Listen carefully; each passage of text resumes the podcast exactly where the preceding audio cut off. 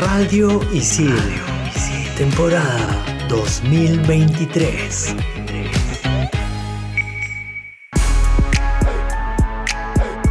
¿Sabías que, según la SBS, el 85% de los peruanos reconoció que sus ingresos, al menos una vez al año, no cubren sus gastos mensuales? Hoy en Explícame esto, finanzas personales con David Lauren. Bien, para terminar la clase, ¿alguna pregunta, chicas y chicos? Sí, yo.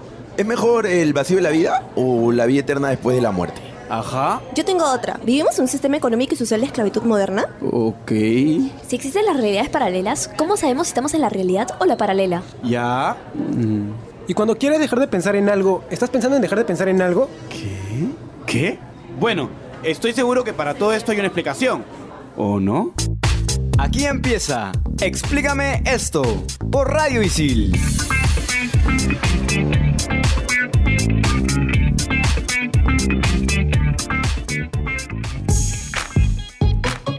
Bienvenidos a Explícame esto por Radio Isil, un programa más. Chicos, ¿cómo están? Todo bien, Carmenpa, todo bien. Feliz de, de hablar de este programa que creo que me va a servir, así como a mí, a varios que van a escuchar este programa. Definitivamente. Si hubiese una máquina del tiempo, me lo descargaría en MP3 y se lo daría a mi yo del pasado. Porque esto es justo y necesario. Y estamos además bien emocionados porque tenemos un gran invitado con nosotros. Tenemos a David Laurent, economista conductual. ¿Qué tal, David? ¿Cómo estás? Muchas gracias por la invitación. Feliz de estar acá porque este es un tema que, como dices, mientras lo conozcas antes, muchísimo mejor. Así es que veremos hoy día esos hacks para hackear tus, tus finanzas personales. Hmm, y hablando de finanzas personales, ¿a qué llamamos, David, finanzas personales? A que tú que tengas el control de tus números y que puedas tener tranquilidad y que puedas predecir tus flujos. Eso es lo más importante de controlar tus finanzas, que no tengas sorpresas. Si tú controlas bien tus finanzas, no vas a tener sorpresas. Si las controlas mal, un día te vas a dar cuenta que estás quebrado. Cinco cosas o más o menos tres cosas necesarias para tener un buen manejo de dinero. Vamos, número uno. Eso es un test, de hecho.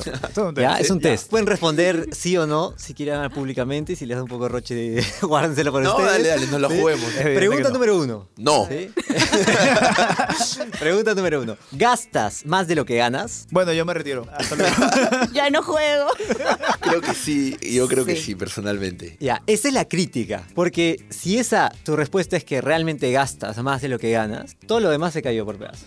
Porque no tienes capacidad de ahorro. No le puedes pedir a alguien que gasta más de lo que gana que ahorre. Imposible. No le puedes pedir que invierta. Imposible. Entonces, el primer objetivo que tenemos que hacer es gastar menos de lo que nos ingresa. Y para esto hay una clave. ¿Cuál es la clave? Tener absoluto control de sus gastos. Entonces, la segunda pregunta es, ¿ustedes saben exactamente cuánto gastan al mes? Sí. Un aproximado, tengo un aproximado. ¿Sí? Ya, estamos en un buen camino. Tengo mi. Excel. Súper, súper. Y eso es, hay una división muy sencilla, ¿no? Tienes que saber qué son tus fijos y qué son tus variables. ¿Qué te mata en tus finanzas personales? ¿Los fijos o los variables? Variables. Variables. Los variables. Los fijos. ¡Ay, Jesucristo! Claro, los fijos, porque los variables los puedes, como son variables, los puedes evitar. Ok. ¿No? claro. ¿Qué es un variable? Irte de juerga. Claro. A menos que tengas una rutina muy religiosa. Pero e- ese es un variable que tú podrías omitir. Un fijo es el pago de tu depa, el pago de la comida, El pago de la línea celular. de la línea celular. De eso no te puedes escapar, ¿no? Entonces, si tú no te puedes escapar y tus fijos son más grandes que tus ingresos, estás muerto. Tienes que hacer algo. Tienes que empezar a reducir tus fijos. Buscarás un depa más chiquito, venderás el carro. Comerás menos. No sé si me... No, no. Pero más barato, por lo menos, ¿no? Entonces, eso, reduces tus eh, gastos fijos hasta que tus ingresos le dan frente. Porque los variables los puedes acomodar. Pregunta uno es si gastas más de lo que ingresas. Pregunta dos es si tienes control de tus gastos. Y pregunta tres, sus ahorros, ¿los tienen en un banco grande? Espero que no me escuchen mis clientes, que son los bancos grandes. Pero lo tienen en un banco grande. Sí. ¿sí? De hecho, ahí es, es un error usual. O sea, tener eh, tu dinero de ahorro. No estoy diciendo el dinero que tú tienes para gastar en el día a día. Eso está muy bien que esté en un banco grande, tiene todo el sentido del mundo. Pero el dinero que vas a ahorrar no tiene sentido un banco grande si es que no te paga una tasa muy alta por tu dinero, por lo menos mayor a la inflación. Todos hemos escuchado la inflación, ¿no? Sí. Pero ¿cómo se come la inflación? Porque eso es crítico en nuestras vidas y sobre todo en estos últimos años. La inflación es la pérdida de poder adquisitivo. Es decir, si hoy con 100 soles te puedes comprar, imagínense, 100 naranjas, si hay una inflación del 10%, en un año ya no puedes comprar 100 naranjas. Puedes comprar 90. Tú estás con la ilusión de que tienes un billete de 100 y que todavía tienes 100, pero no. Vives engañado porque la Claro. verdad es que tienes 90.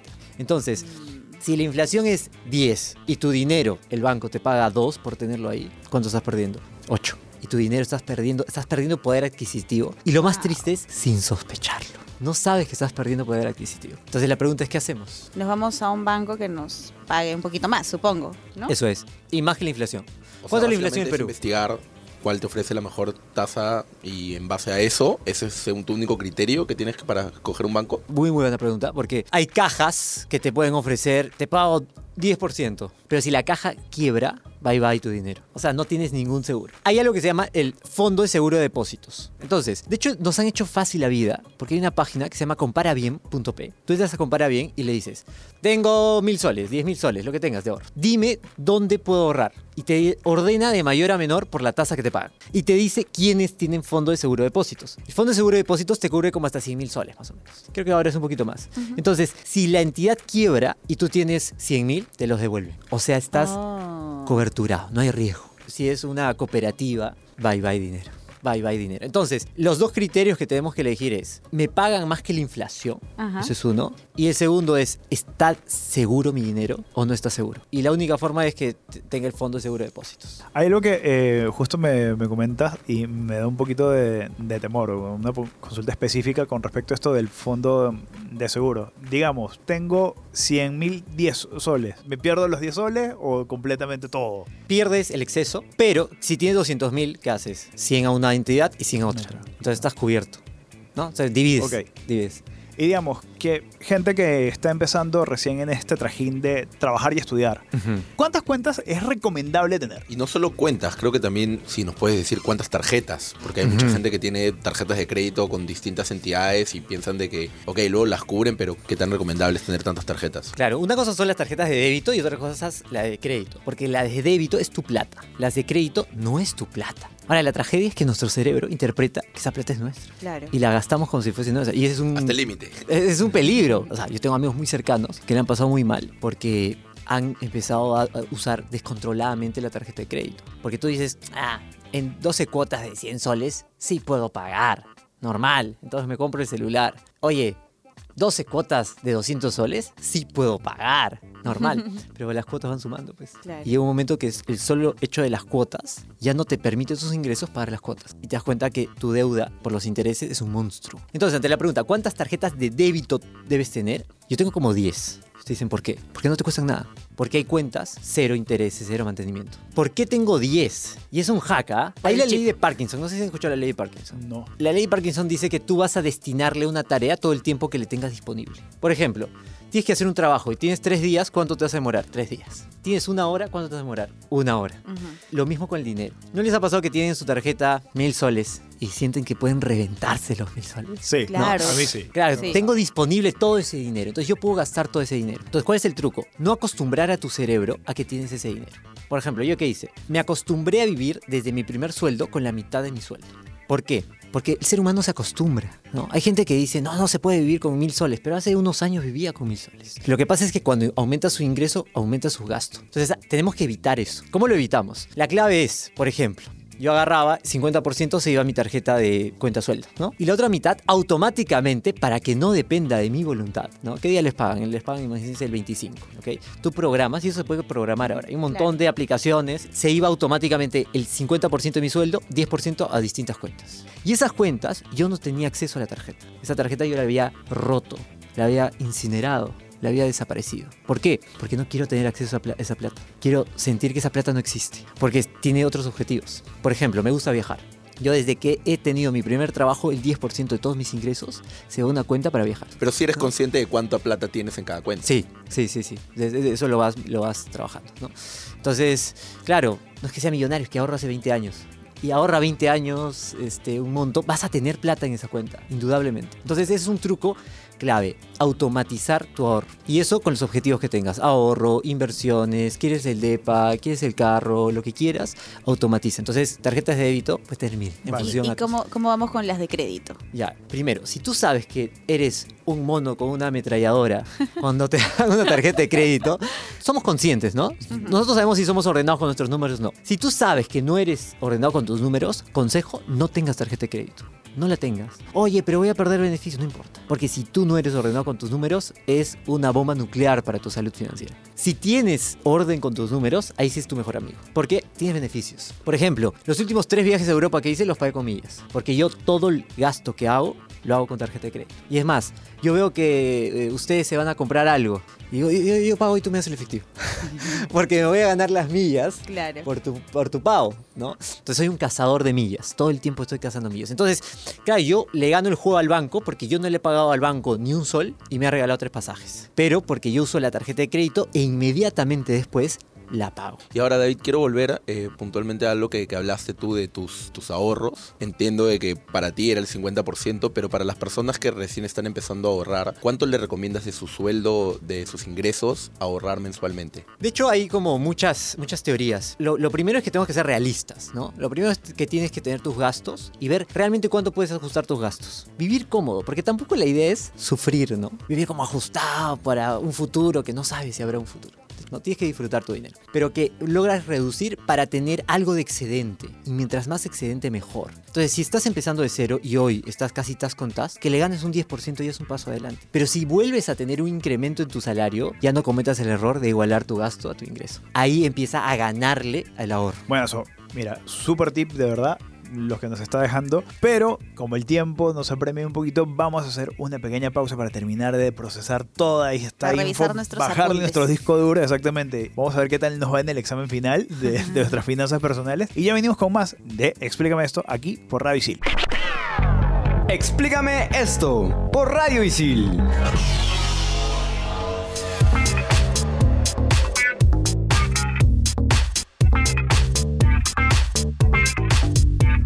Regresamos en Explícame esto por Radio Isil en este programa sobre las finanzas personales con nuestro gran invitado David Lauren. Y ahora hacemos una pequeña pausita para la frase célebre. Renzo, los honores. La frase célebre del día llega gracias a Steve Jobs. Mis cosas favoritas de la vida no cuestan dinero. Está claro que el recurso más preciado que tenemos es el tiempo. Yo siempre he creído que eso es verdad. O sea, siempre que, que hablo con alguien digo que lo más preciado es el tiempo, pero ahí cuando en verdad nos tenemos que preguntar y capaz ahí David nos puedes ayudar. ¿El tiempo es dinero? ¿El tiempo tiene costo? ¿Cómo medimos el tiempo? Cuando le dedicamos a alguien nuestro tiempo, ¿cómo hacemos para medir cuánto estamos dejando de ganar por brindarle nuestro tiempo? Eso se define con el costo de oportunidad. El costo de oportunidad es tu segunda mejor opción. Entonces, por ejemplo, por estar aquí, todos estamos dejando de hacer algo. O sea, hay algo que hemos sacrificado. Ese es nuestro costo de estar aquí. Cada uno podrá tener un costo de oportunidad distinto. De repente, el costo de oportunidad para alguien es comer rico y ese es su costo de oportunidad. Para otro es cocinar y pasar un momento chévere porque le gusta cocinar. De repente, para otro es dar una asesoría que le va a generar mil soles. Entonces, en función a cuál es tu costo de oportunidad, tú defines cuánto vale tu tiempo. Y ahí a mí no me gusta ser como utilitarista al 100%. O sea, ¿a qué me refiero? No, no solo monetizarlo, porque el costo de oportunidad no es solo dinero, sino puede ser bienestar subjetivo. O sea, ¿quién te puede decir que es más valioso mil soles que verse una película? Pero lo importante es que seas consciente de que nada es gratis, de que tu tiempo vale y estás dejando de hacer algo. Y ese algo puede tener un costo. Por ejemplo, hay profesiones que son más fáciles. Yo soy consultor. Entonces, como consultor, yo tengo monetizada mi hora. Entonces, para mí es fácil como interpretar cuánto vale mi hora. Ajá. Entonces, si estoy este webbing una tarde, tres horas, sé cuánto valió, ¿no? Sé cuánto dejé de ganar. Ahora, de repente, estar webbing tres horas me trae más placer y es válido. Entonces, aquí yo quiero sacar esa idea y- o invitarlos a desterrar esa idea de, oye, yo siempre, siempre tengo que preocuparme el dinero y cómo maximizar el dinero. No, hay que maximizar la felicidad. Y el que pone los, de las definiciones de felicidad eres tú. Es tu decisión. Pero asume que ese es el costo. Y seguro, si te trae un beneficio tan grande, asúmelo con alegría. No Así como más. inviertes bien tu dinero, tienes que invertir bien tu tiempo. Oye, hablando de invertir, de hecho, ahora se han dado que hay varias aplicaciones donde puedes invertir un poquito, ¿no? De repente, ahora nosotros que locutamos desde Perú, podemos invertir de repente en Wall Street. ¿Qué opinas de ese tipo de aplicaciones que te permiten, que te dan esta posibilidad, que de repente puede parecer un juego porque tú pones tu dinero en, tu celular y todo esto?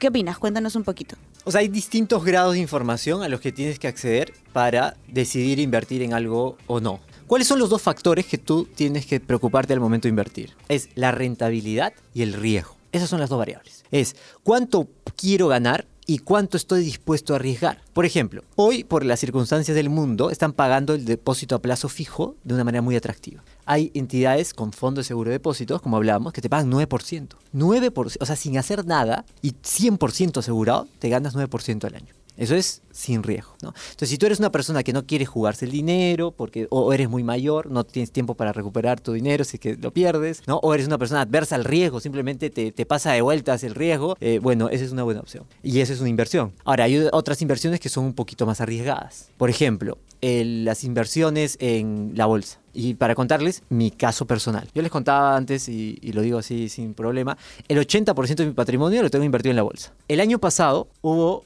la peor caída en los últimos 20 años de la bolsa. Claro. ¿sí? Yo perdí en algún momento el 33% del 80% de mi patrimonio. O sea, ¿se imaginan? La tercera parte de todos tus ahorros se esfumaron en meses. Yo soy una persona que acepto el riesgo, ¿no? pero tienes que saber que estás expuesto a eso. Ahora, este año ya voy ganando el 40. O sea, ya he Ah. recuperado, pero hay gente que se asusta, pues. Y, ah, oye, he perdido 30 y si sigo perdiendo, ¿qué hago? Saco mi plata. Y ahí fuiste, porque ya no te puedes recuperar. Claro, la idea de repente en la bolsa puede ser invertir a largo plazo y saber qué empresas están funcionando en el tiempo. Exactamente, y ahí está la segunda variable. ¿Realmente tú te vas a poner a analizar qué empresas están funcionando? ¿Realmente tienes las herramientas para analizar qué empresas están funcionando? Yo, yo creo, y, y de hecho tengo amigos que tienen sus plataformas de inversión, entonces voy a chocar un poco con ellos, es que hay cierta irresponsabilidad ahí porque invitan a todos a invertir en empresas, pero realmente la gente sabe analizar una empresa. O sea, porque tú estás compitiendo con gente de Wall Street, con los mejores perfiles que tienen todos los recursos del mundo para ganarle al mercado y obtener ganancias de 10%. No es que son, que se se hacen archimillonarios, ¿no? Con, con invertir en la bolsa. Son ganancias de 10% en los últimos 100 años en promedio. ¿Tienes las herramientas para competir con ellos? Si no, es casi una diversión, ¿no? Porque le estás pasando bomba, analizas un poquito, es casi una apuesta. Es casi una apuesta deportiva, ¿no? Con quizás menos riesgo porque todavía eres parte de dueño de una empresa, porque cuando compras una acción eres dueño de una empresa. O sea, si compras una acción de Google, eres dueño, claro, de una millonada parte, ¿no? Pero igual dueño. Pero dueño, eres dueño. Puedes de- presumir. Puedes presumir que eres, eres dueño en parte de Google. ¿Qué serían la- las, las preguntas básicas que deberías hacerte para saber que debes invertir en Tesla, en Nvidia, en Coca-Cola? No Sí. sé. De hecho, hay, hay muchas métricas, pero hay, hay como algunas recomendaciones. Primero, hay algo que se llama el PI. Imagínate que una acción te cuesta 100 dólares. Por cada acción te da 50 soles de utilidad. Eso significa que en cuánto tiempo tú recuperarías. En un par de años ya recuperas tu inversión. Entonces, esa es una métrica muy importante porque te dice en cuántos años se está pagando tu dinero. Entonces, por ejemplo, Nvidia. ¿Saben cuánto es el PI de Nvidia hoy? Es como 300. O sea, en 300 años se pagaría. Entonces dices, pero ¿quién, ¿quién está loco para invertir ahí? Es que asumen que va a crecer muchísimo. ¿ya? Entonces hay un riesgo muy alto. Porque si esas predicciones no se cumplen, la caída es bien grande. Hay que saber de finanzas corporativas, hay que saber si es que te quieres meter ahí eh, de forma correcta. Ahora, hay otra alternativa. Tú dices, David, pero me estás desanimando, entonces nadie tiene que invertir. No, hay que invertir, pero hay otro camino, que es apostarle al índice. ¿Qué es el índice? Es el promedio. Por ejemplo, el Standard Poor's, de hecho han escuchado el S&P 500. Son las 500 empresas más importantes de Estados Unidos. El 95% de fondos profesionales con gente profesional no le gana al índice en el largo plazo. ¿Qué quiere decir? Que si tú le pones plata al índice, es como que le apuestes al promedio. O sea, estoy comprando un poquito de las 500 empresas más importantes de Estados Unidos. Si tú le metes plata ahí, es un 95% de probabilidad que le ganes a todos los otros que están tratando de comprar una acción por aquí, una acción por allá, otra acción por allá. Mi recomendación, si tú no eres un especialista en finanzas, ¿para qué te haces bolas? Agarra, invierte al índice, porque eso tiene un rendimiento histórico de 10%. Esa es la forma más racional de invertir. Y eso es lo mismo, el índice es lo mismo que los ETF. Sí, de hecho es un ETF el índice. Ah, ok. El ETF es como un activo que representa un montón de activos. Entonces hay un ETF que es representa al Standard Poor's 500. Supongamos que yo soy una persona un poquito más desconfiada que Parmempa porque no me da tanta seguridad las aplicaciones y sé que en muchas entidades bancarias hay asesores financieros que te ayudan a invertir en bolsa. ¿Qué tan recomendable es ir a una entidad financiera e invertir? Yo no iría porque te van a cobrar una comisión. ¿Para qué vas a pagar una comisión si lo puedes hacer gratis? Ahora, lo que dices es muy cierto. tienes que saber a dónde ir. Porque hay aplicaciones que, uno, tú no compras la acción, sino tienen otro mecanismo que tú compras como un activo que imita la acción. Es como que yo no te vendo Google, sino te vendo algo que se llama Google, que replica el precio de Google, pero no es la acción de Google. Entonces hay aplicaciones que tienen ese mecanismo. Entonces lo que tú tienes que ver es que sea un broker muy sólido, muy sólido y que esté regulado. Y para recapitular un poco todo lo que nos comentas, David, hay mucha gente que igual, capaz con toda esta información, todavía tiene la duda de que cuando tienes la plata no sabes qué hacer con la plata. Si invertirlo en bolsa, si es mejor ahorrarlo. Básicamente la diferencia principal entre ellas es el riesgo. Sí, el riesgo. Es eh, que en la bolsa arriesgas más y probablemente ganas más, ¿no? Y que lo otro es, por así decirlo, una apuesta más segura. Exactamente. Una variable importante es la edad, ¿no? Porque no es lo mismo tener 70 años que tener 20. Porque si tienes 20 años, tienes 50 años para crecer, 40 años para crecer.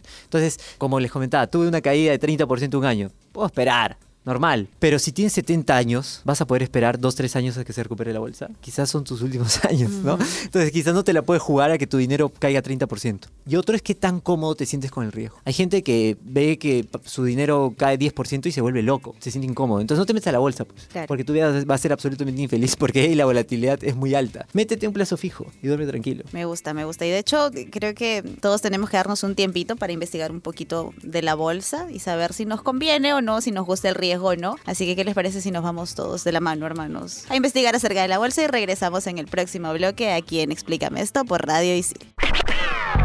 Explícame esto por Radio Isil.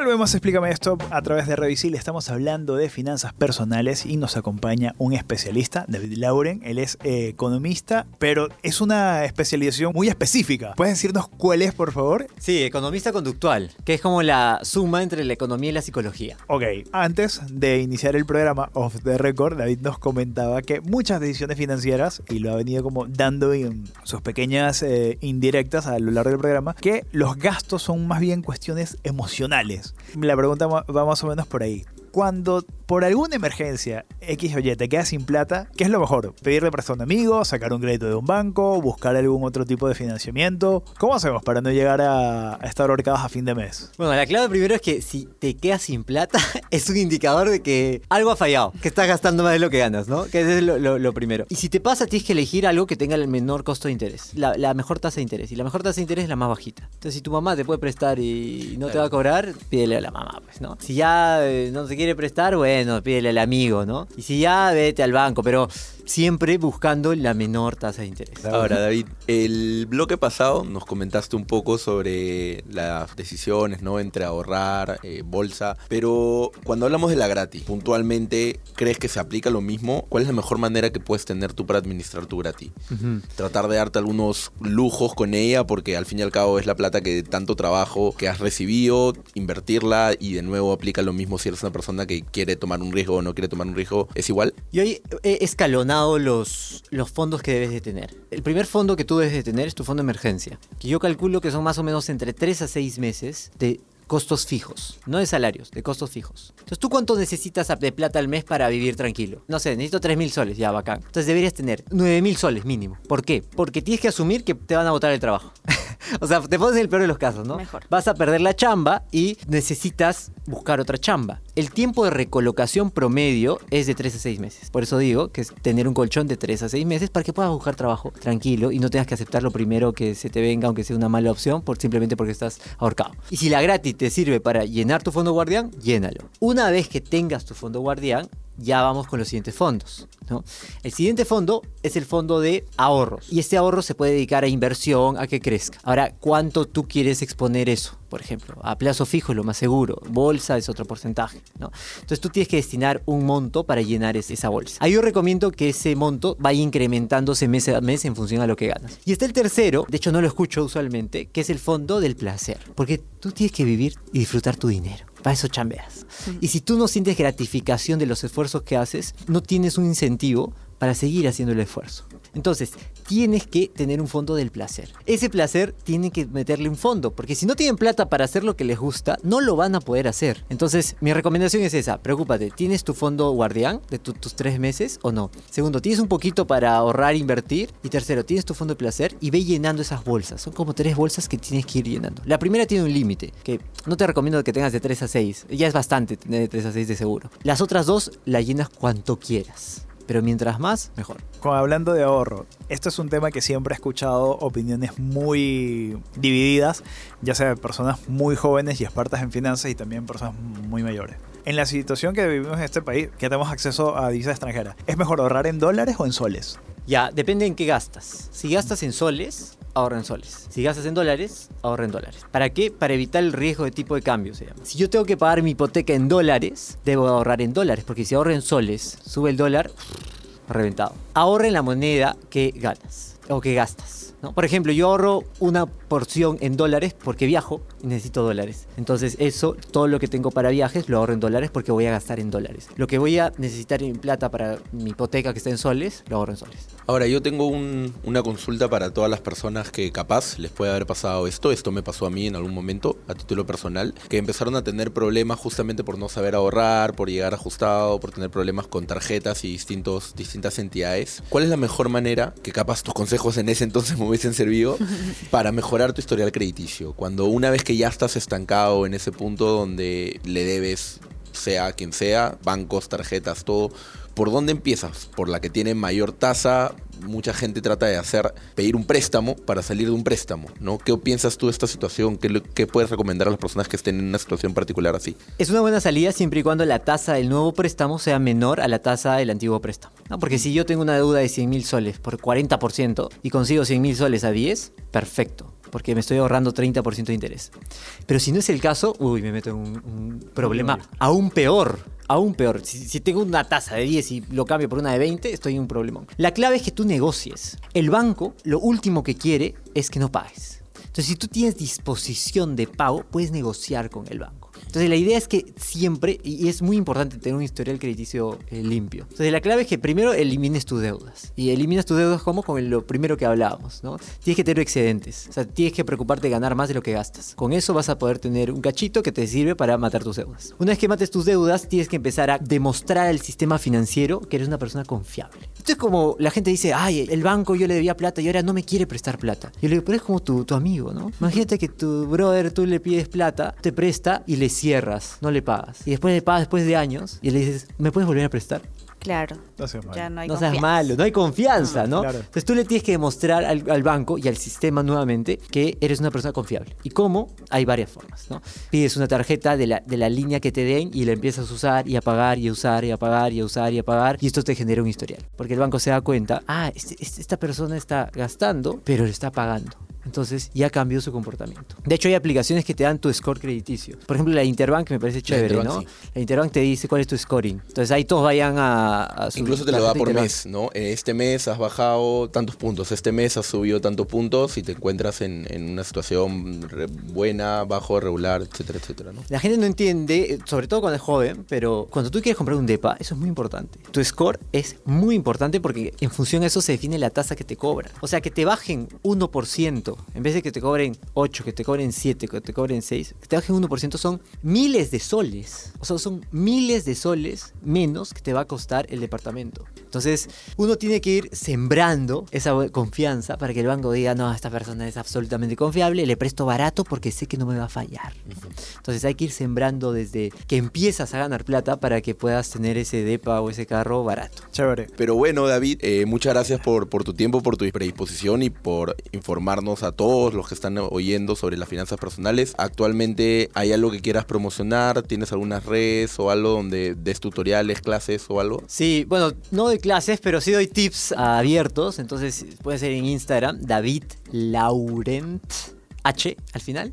Y ahí me pueden escribir. De hecho, siempre contesto, ¿ah? contesto a todos. Puedo demorar, pero voy a contestar. ¿Sí? Siempre voy a contestar. Así es que si tienen una duda, escriban. De hecho, hace poco, hace un par de días, me llamó una, una, una seguidora y me dijo, mira, tengo esta plata, no sé qué hacer. Y, y le mandé un audio como dándole unos, unos tips, ¿no? Entonces, si tienen eso, les voy a ayudar. Puedo demorar un poco, pero les puedo dar unos, unos tips. Bueno, ya escucharon todos. Pueden contactar a David si tienen algún problema con sus finanzas personales. Y esto es todo por ahora. Nos despedimos. Esto fue todo en Explícame esto por Radio Isil. Radio Isil. Temporada 2023.